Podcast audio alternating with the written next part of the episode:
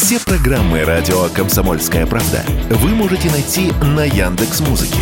Ищите раздел вашей любимой передачи и подписывайтесь, чтобы не пропустить новый выпуск. Радио КП на Яндекс Музыке. Это удобно, просто и всегда интересно.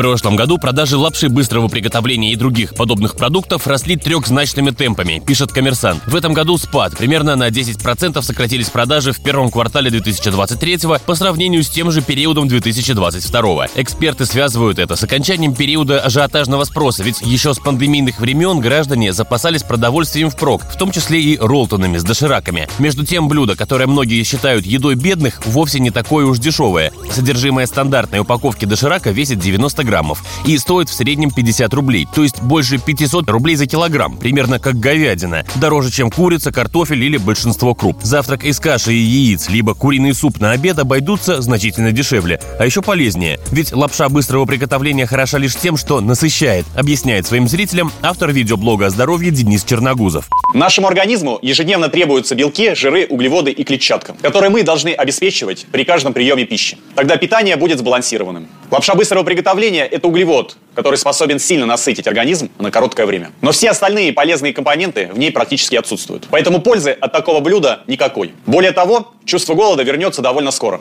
провоцируя новый прием пищи. В результате чего количество потребленных в течение дня калорий будет излишним, что повлечет за собой проблемы с весом. Конечно, иногда поесть лапши быстрого приготовления все же можно. Вреда не будет, если не увлекаться этим продуктом регулярно.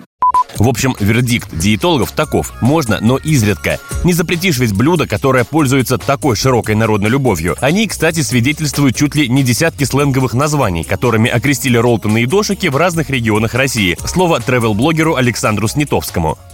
Бипешка. Тульская область. Бич-пакет. Санкт-Петербург. Бомжовка. Так говорят в Барнауле. А чойс можно услышать в Омске. Ну а кукса можно услышать только на Сахалине.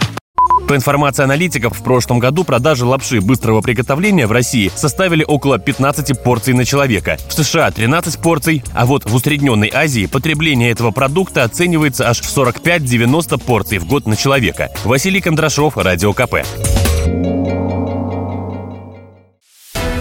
Радио «Комсомольская правда». Только проверенная информация.